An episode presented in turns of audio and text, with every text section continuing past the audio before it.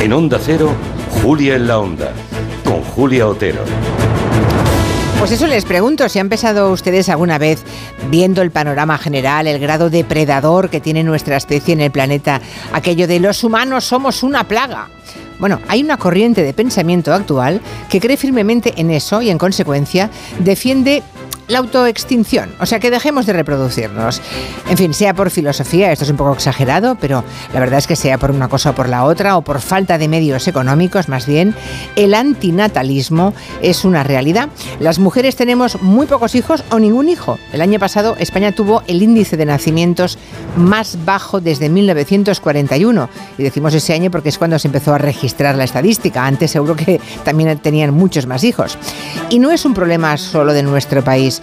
En 2022, por ejemplo, China, donde hace apenas una década imperaba aquella política estricta del hijo único, registró por primera vez más muertes que nacimientos. Ahora resulta que el gobierno chino intenta, sin éxito, revertir la situación porque muchas mujeres se niegan, también en China, a ser madres.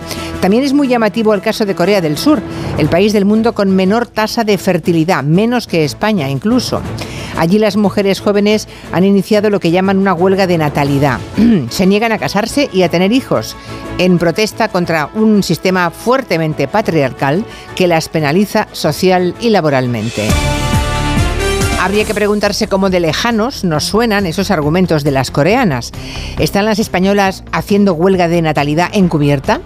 ¿Reproducirse es un acto intrínsecamente cruel y irresponsable? Bueno, es lo que dicen los antinatalistas, ¿eh? no yo. Son corrientes, la de los no partidarios de tener hijos, que van en aumento y que son motivo ya de reportajes y de estudios serios en muchos países. Y es evidente que si las mujeres no parimos, ocurren socialmente una concatenación de consecuencias de las que la sociedad debe tomar conciencia y nota.